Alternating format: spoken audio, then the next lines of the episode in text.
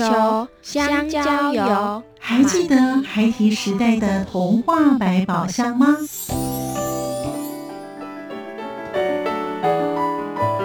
我是桂文雅，世界是一本美丽的书。我是曹俊彦，从小就喜欢画画。我的人生我是王淑芬。当全世界都在下雨，泥泞不堪，全世界。我是王家珍，持续不断，好好的写。我是林世仁，创作儿童文学，让我找到自己生命中的阳光，可以探寻到生命中充满不可思议的兴奋。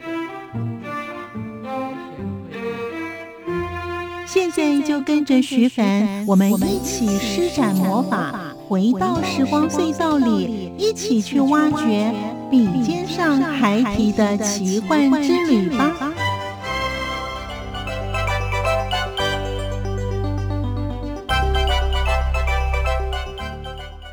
欢迎收听《笔尖上孩提的奇幻之旅》，我是徐凡。儿童文学博士严志豪，小豪老师也是儿文创作家，从小就在三代同堂的家庭长大，一起成长的孩子就有十一位。特别是家中是女鞋工厂，包括制鞋师傅都同住在两栋的透天处的屋檐下，所以小豪老师有个很妙并且有趣的童年。大学是外文系，为什么会与儿童文学连结呢？原本对于儿童文学，他是位门外汉。直到在大学时期选修了儿童文学，才知道原来包括《哈利波特》以及《魔戒》等都算是儿童文学的范畴。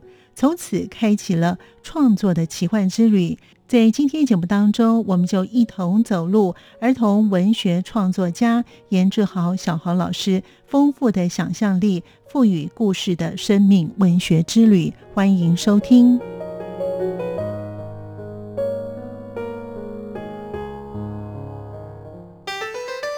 作家私房话，我是严志豪。我觉得儿童文学像是星星，所以当你的夜很深，看不到希望的时候，请记得抬头看星星。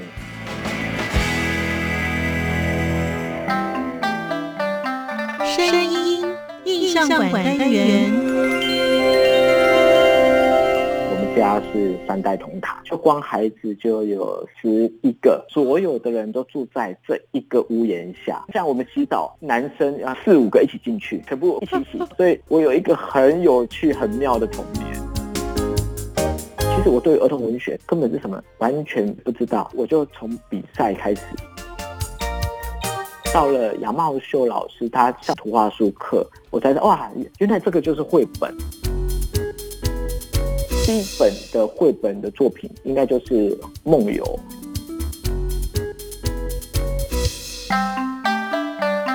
声音印象馆单元。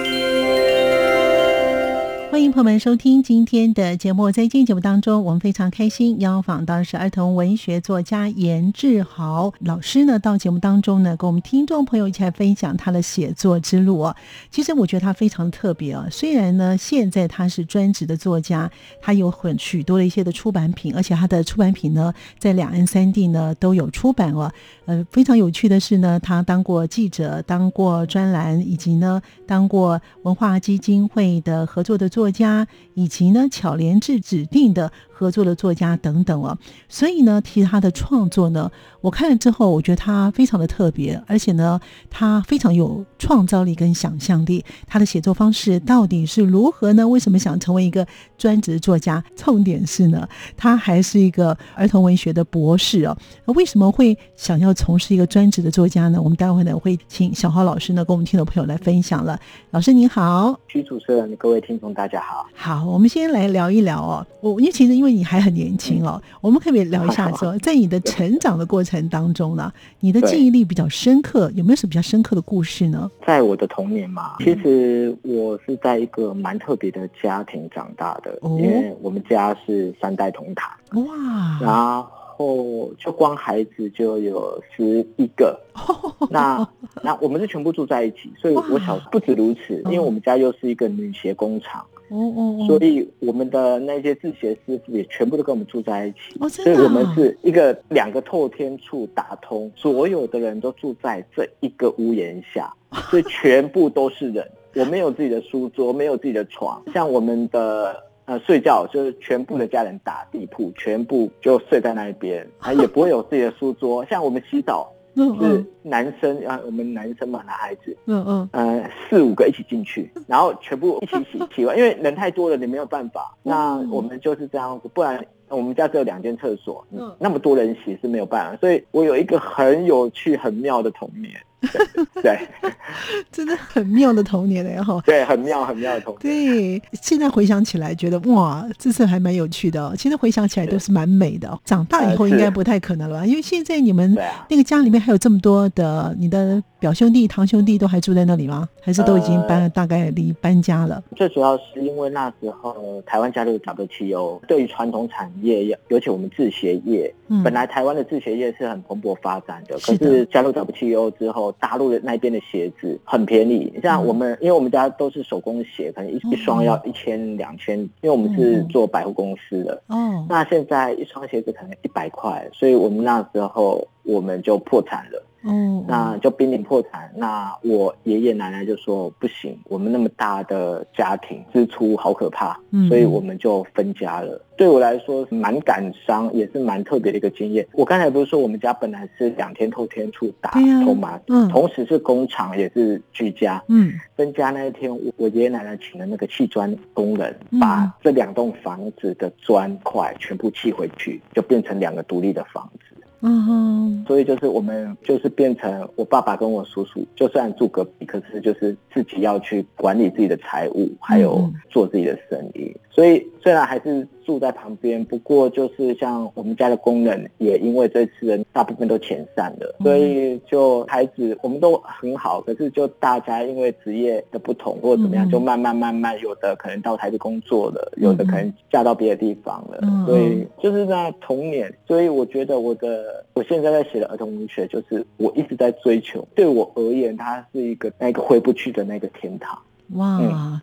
其实，在你的小时候成长的过程当中，很少人有像你这样子。虽然会有一些可能堂兄弟呀或者表兄弟住在一起，可能没有办法像你们这样三代同堂哦，而且真的是一个完整的大家庭哦。哇，这个许多的有趣的童年的往事都会变成你现在写作的一个文章哦。是好，那老师硕士跟博士念的都是台东儿文所的硕士跟博士哦，所以您算是科班的哦，所以。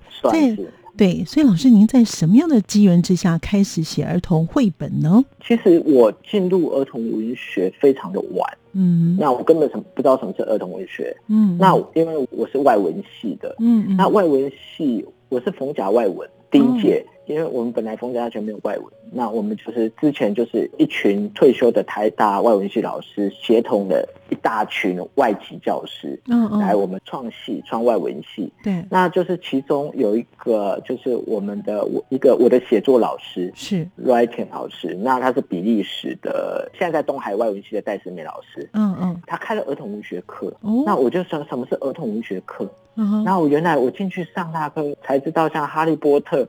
魔界这些像《纳尼亚传奇》，既然都是儿童文学的范畴。嗯嗯，我就对于这个东西非常感兴趣。那就是哦，因缘际会之下，他告诉我的来儿文所儿童文学研究所建国科。他说：“哇，如果你有兴趣，你可以。”报考他们的研究所，台湾俄文所就在台东有。对，我就觉得，哎，或许对这个东西好像还蛮有兴趣的，就大转向到了俄文所。那其实到了俄文所去，其实我才发现说，哦，儿童文学是什么？那其实在这个过程当中，其实我对儿童文学根本是什么完全不知道。我就从比赛开始，哦，比赛开始才慢慢，因为可比赛没有绘本这一类。都是从童话，台湾的儿童文学的中文比赛都是童话跟小说，九个文学奖跟国语日报的目的奖。嗯嗯，到了杨茂秀老师，他上我们图画书课。我才知道哇，原来这个就是绘本。慢慢慢慢，我得了许多奖之后，出版社找我合作，有机会我因为我我是这样思考的。我觉得很多的文本，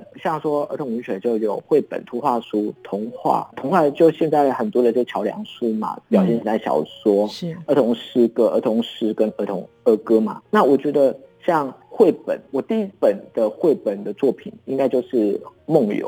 我觉得刚好这个故事很适合以绘本的方式呈现，所以我就写完就直接投出版社了。那他们就哎觉得这个故事他们还蛮喜欢，所以就采用了。所以大概是一个这样的渊源。其实你刚才有提到的那本《梦游》呢，还入选了二零二一的波隆纳的插画奖哦。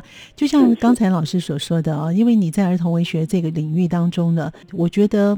非常的有才华哈，因为我看了你的书之后呢，我发现你写的虽然是十二生肖系列，但是你不同于一般的十二生肖系列的书籍哦。可见呢，老师真的是斜杠啊，因为呢，我们刚才前面有提到呢，老师有担任大学讲师，还有作文老师，以及报社的记者等等哦，是不是可以聊一聊呢？你在斜杠之后呢，找到你真正喜欢的工作，就是现在从事的专职的作家吗？小豪老师，嗯，对，其实应该不是说。这个是我的经验啊，这个其实都是有点像说半吊子，那就是有点打工性质。像说之前我是在凤甲大大学，我我是校园记者，好像表现还不错，就被推荐到中国时报去社会线，等于去实习。嗯嗯，那哇，也也接触到了，就是作为一个报道文学或者是一个社会线，怎么样去看整个社会的角度？因为报道文学跟创作很不一样，我就更我本来以为写作都是一样的东西嘛，那跟鉴定。呃，我就是说，哇，其实好像是采访，好像比较不适合我想要的。可是，在那一段期间，我有机会看到好多别人看不到的东西，因为包括在一个社会记者去看整个台湾的生活、社会啊，包括整个环境的角度，也学习到很多。再就是说，像就是作文老师之前就到救国团去带小朋友，嗯，那其实这一些。都是一个很棒的经验，还有包括我在短暂的台中大学华语文系有有开过创作，跟大学生教他们如何创作怎么样，所以就是各种不同的因缘，都是让我有一个体验。我自己认为，我一直觉得我不属于这。我很不习惯，不属于这个社会跟体制。我对于体制，我不知道，可能是教育的关系，我一直处于很紧张，因为人跟人之间的一些关系，或那虽然大家都觉得我是一个可能很好亲近的人，可是我真的蛮害怕去跟一些人相处。对，还有就是体制，就是我很讨厌人家来教我要怎么做或做什么，所以也反映到你看十二小守护，我就是一个很渴。望自由，经过那么多的工作或怎么样，我觉得我还是不希望被体制所圈绑。我很感谢老天，他真的让我找到一个很适合我的一个工作，嗯嗯，就是自由作家，所以我就更坚定了。老天，对，就更坚定的，我应该就是从事这个工作吧。虽然这个工作非常的不稳定，而且说实在的，收入也不是很好，但我觉得我很快乐，我很自由，我很享受。是的，其实从老师的作品都可以看出来，哈，老师的真的创作力真的想象无限哦。你会发现呢，为什么会可以这个生肖系列呢？哈，为什么可以写成这样哦？而且呢，是天马行空哦。我觉得真的非常的棒哦。就像老师刚才所说的，因为你也得过。不少的奖项，像是在国内的一般的儿童文学要得的奖项，其实你都得了。尤其还是吴浊流文艺奖的儿童文学类，这个其实不容易得的。穆迪奖也不容易得，还有九歌文学奖啊，还有什么呃国语日报的穆迪奖之外呢，就是呢大墩文学奖，还有呢。不管是文学类的以及童话类的，海洋文学的童诗奖，所以诗、童话以及文学，还有呢这些绘本呢，老师全部都会写哦。这些的奖项哦，那我们刚才有提到说呢，您有第一本的书呢是《梦游》，那这本书呢也得了奖。那这本书的老师的灵感，当时这个来源是从哪里而来的呢？小花老师，呃，《梦游》这个很特别。因为我本身小时候就会梦游，我不知道，就是说那时候我爸爸那时候就把我叫出去，早上就说你昨天晚上去哪里？你要到底要去哪里？我说我没有啊，就睡觉。我要去哪里？他说你都不知道，你自己把铁门拉开，然后到处去路上走嘛。我说我不知道，他觉得怎么可能？所以他先带我去修店啊，就去那个修店，就觉得我是不是有沾染到一些很奇怪的那些鬼怪啊，或怎么样？结果还是没有用。嗯嗯，啊，所以好几次他就带我去看医生，嗯啊，就我就得了梦游。后来爸爸也知道，哎，是其实得梦游很多，其实小朋友会有梦游的状态，可是那个他随着年纪长大之后他就好了，嗯。他就是一个脑部很活跃哦，所以他自然就会好。梦游的人有一个特点，你不可以把他叫醒，不能你只能把他牵。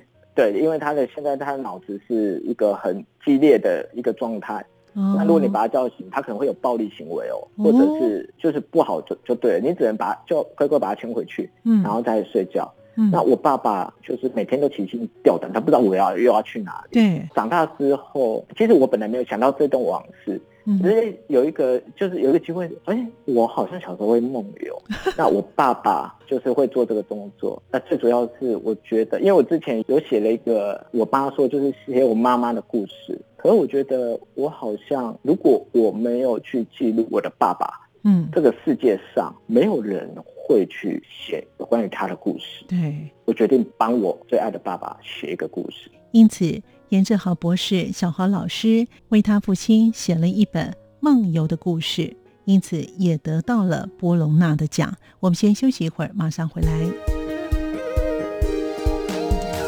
走过春夏和秋冬，梦想的心在跳动。我们拥有光，穿越地球天空，让你听见不一样的阳光，向世界的爱转动。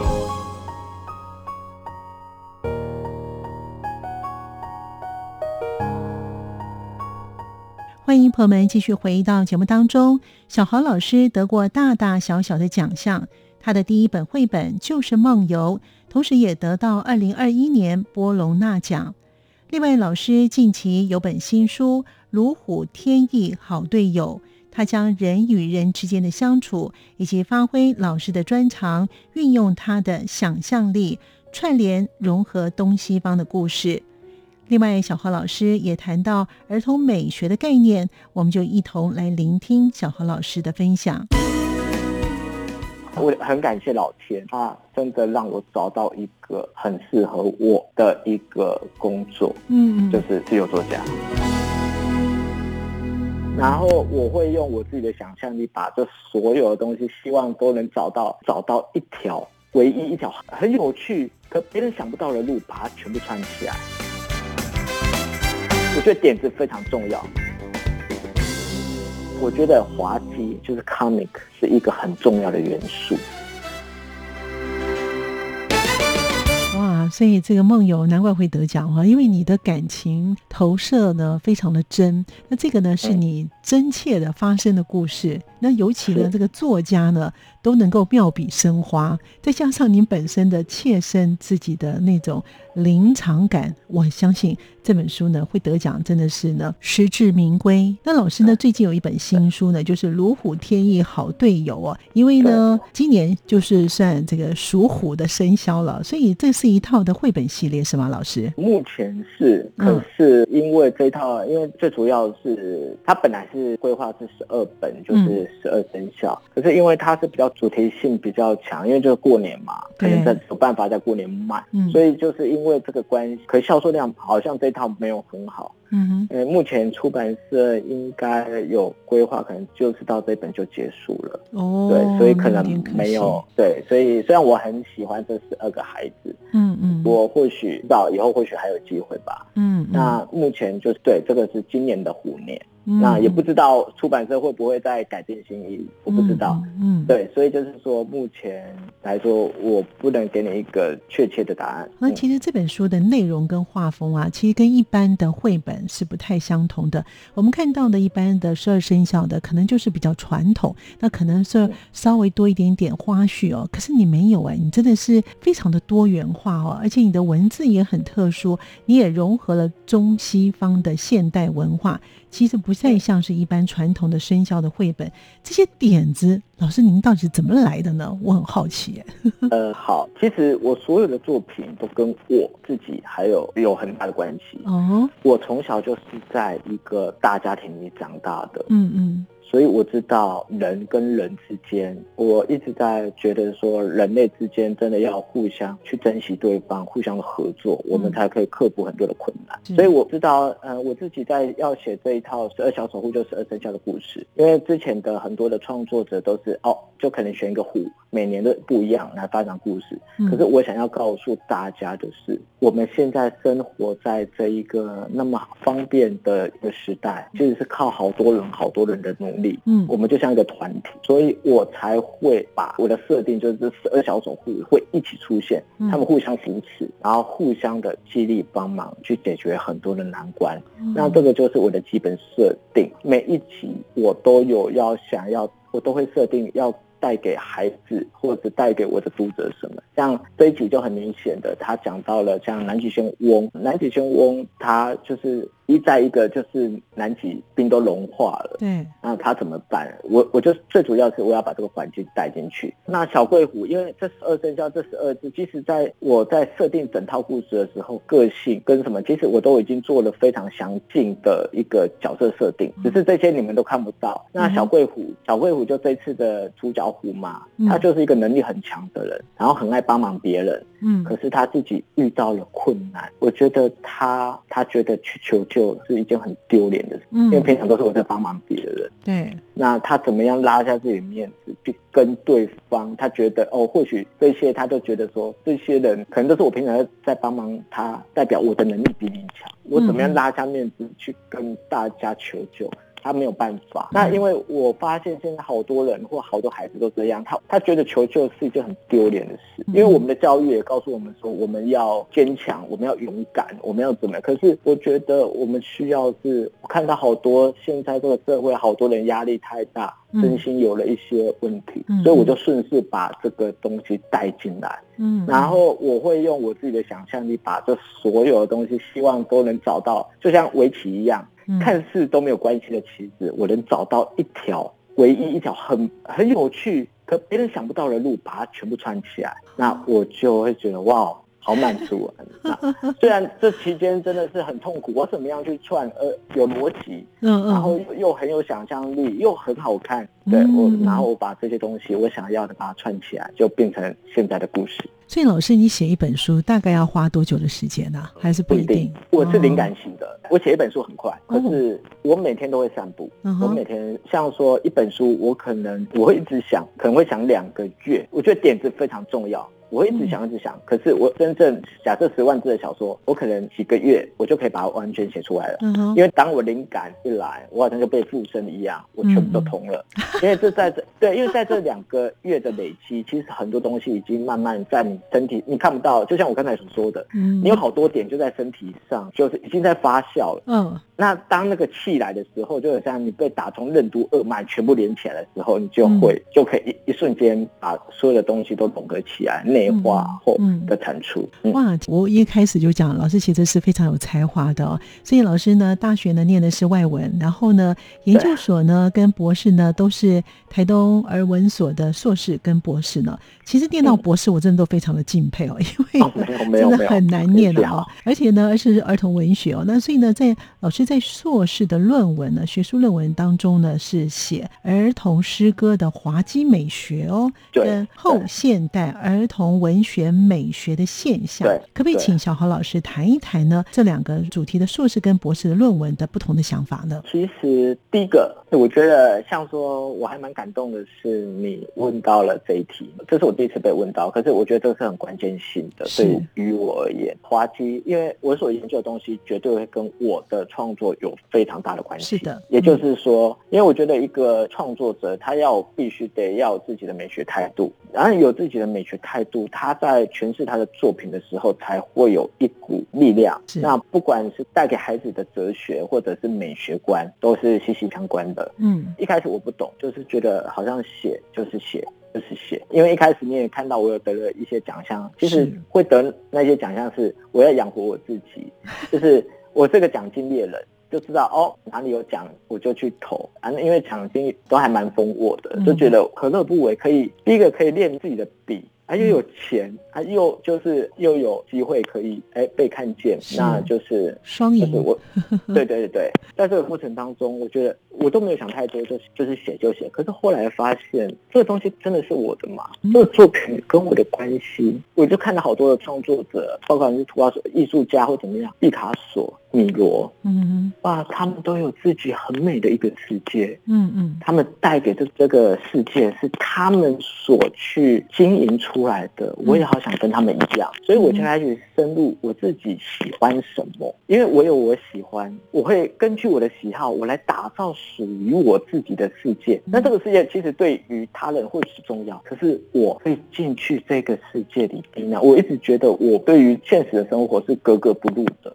我想要盖好多的房子，让我自己住进去很舒服。对，因为这一切都是真的，真的就是有点避难。我在里面，我可以忘掉一切。那我就开始去想，其实我的硕士论文，因为跟我的指导老师有一些关系。其实儿童文学有四种性：儿童性、文学性，然后教育性，还有一个人家说的，哎，有人说是愉快性吧，或者是乐趣性或怎么样。所以在后面呃这个范畴，像我们林文宝老师他又提出了一个滑稽。那我想说什么是滑稽？其实中文念古籍，就是有点幽默。我看对，就是有点像幽默。那有人美学概念把它把它直接翻译成 comic，就是喜剧。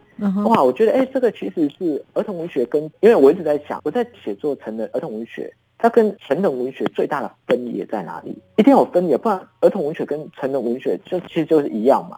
可是我真的觉得儿童文学并不是成人文学的垫脚石。它只是不同的一种美学方式的呈现，是，所以这个也是我在博士论文提出的。其实我觉得，呃，儿童文学只是不同的一种，可以说是类别，它因为它有自己的美学概念。嗯嗯，对。那我觉得滑稽就是 comic 是一个很重要的元素。嗯，也就是说，因为孩子，我觉得。不大可能跟孩子讲太暴力的东西或太情色的东西，嗯，可是他怎么样去消解这一块？他用弱化，用娱乐性的事，他比较用，哎，他消减的好美学大概有，我们可以感受到像崇高之美。嗯，哇，这个很崇高之美，是就是像伟人一样，我们看着他的那个事情会掉泪之类的。我可是这个，我觉得对孩子来说都太激烈，而且他的身心发展，我觉得把他导向那么激烈的情感，我我自己个人觉得没有那么好。嗯，所以滑稽的美学刚好可以去减弱。